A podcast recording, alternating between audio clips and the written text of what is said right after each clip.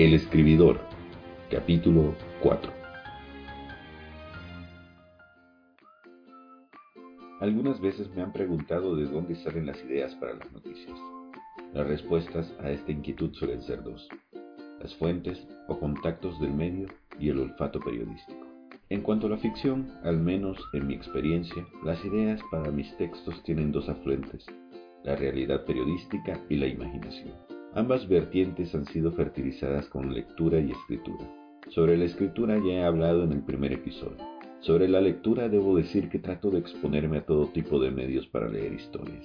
Noticias, películas, libros, series de televisión, cómics, programas radiales como NPR, la radio pública de los Estados Unidos y podcasts. Les recomiendo Black Tapes. El escritor que empieza este andar en ocasiones no sabe por dónde comenzar a escribir. Es necesario señalar que toda narración antes de ser escritura empieza en el mundo de las ideas. La palabra toma forma en la mente del escritor y de allí va al papel. Desde luego hay una estructura que se ha ido desarrollando con el pasar de los años, que da sentido a la forma en cómo se cuentan las cosas hoy día y que definen los elementos que deben incluirse en el texto para que éste tenga un sentido narrativo. Para quien guste ahondar en este asunto, en la descripción de este podcast compartiré un enlace autoría del investigador literario ruso Vladimir Prop sobre su morfología del cuento. También les compartiré otro vínculo a un ensayo en el que se toma como ejemplo la Guerra de las Galaxias para hablar de la morfología propuesta por Prop. Hablemos sobre la realidad periodística. La realidad del escritor es lo que le pasa a él, o se entera que le ha pasado a otros, o lo que él cree que pasa. Hoy en día tenemos acceso a un sinnúmero de medios de comunicación a nuestro servicio, y eso abre miles de posibilidades para contar historias. La última que me llegó a mí es el recorte de un periódico de algún país latinoamericano que reporta el desmantelamiento de una banda de carteristas. Lo curioso de la nota es que entre los delincuentes hay un perro, con una cara de culpabilidad que invita a escribir sobre el caso. Esto lo encontré en Facebook, pero hay una forma de programar el tipo de noticias que pueden ayudarnos a escribir un texto mediante el buscador Google.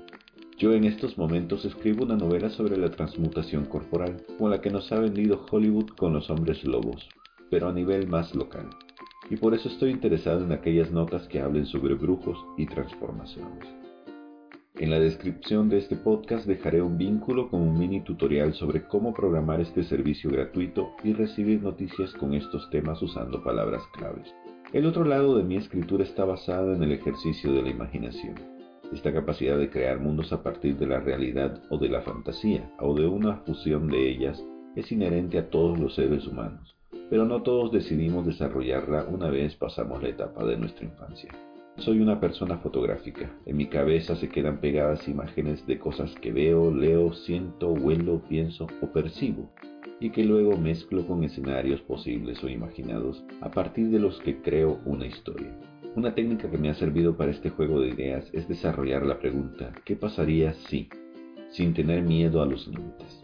Vamos, que solo hay que poner un poco de voluntad y ganas de escribir lo que de ahí resulte. Por ejemplo, soñemos despiertos. Te acaban de heredar y de la noche a la mañana tenés en tus manos 100 millones de dólares. ¿Qué te comprarás primero? Te ayudo.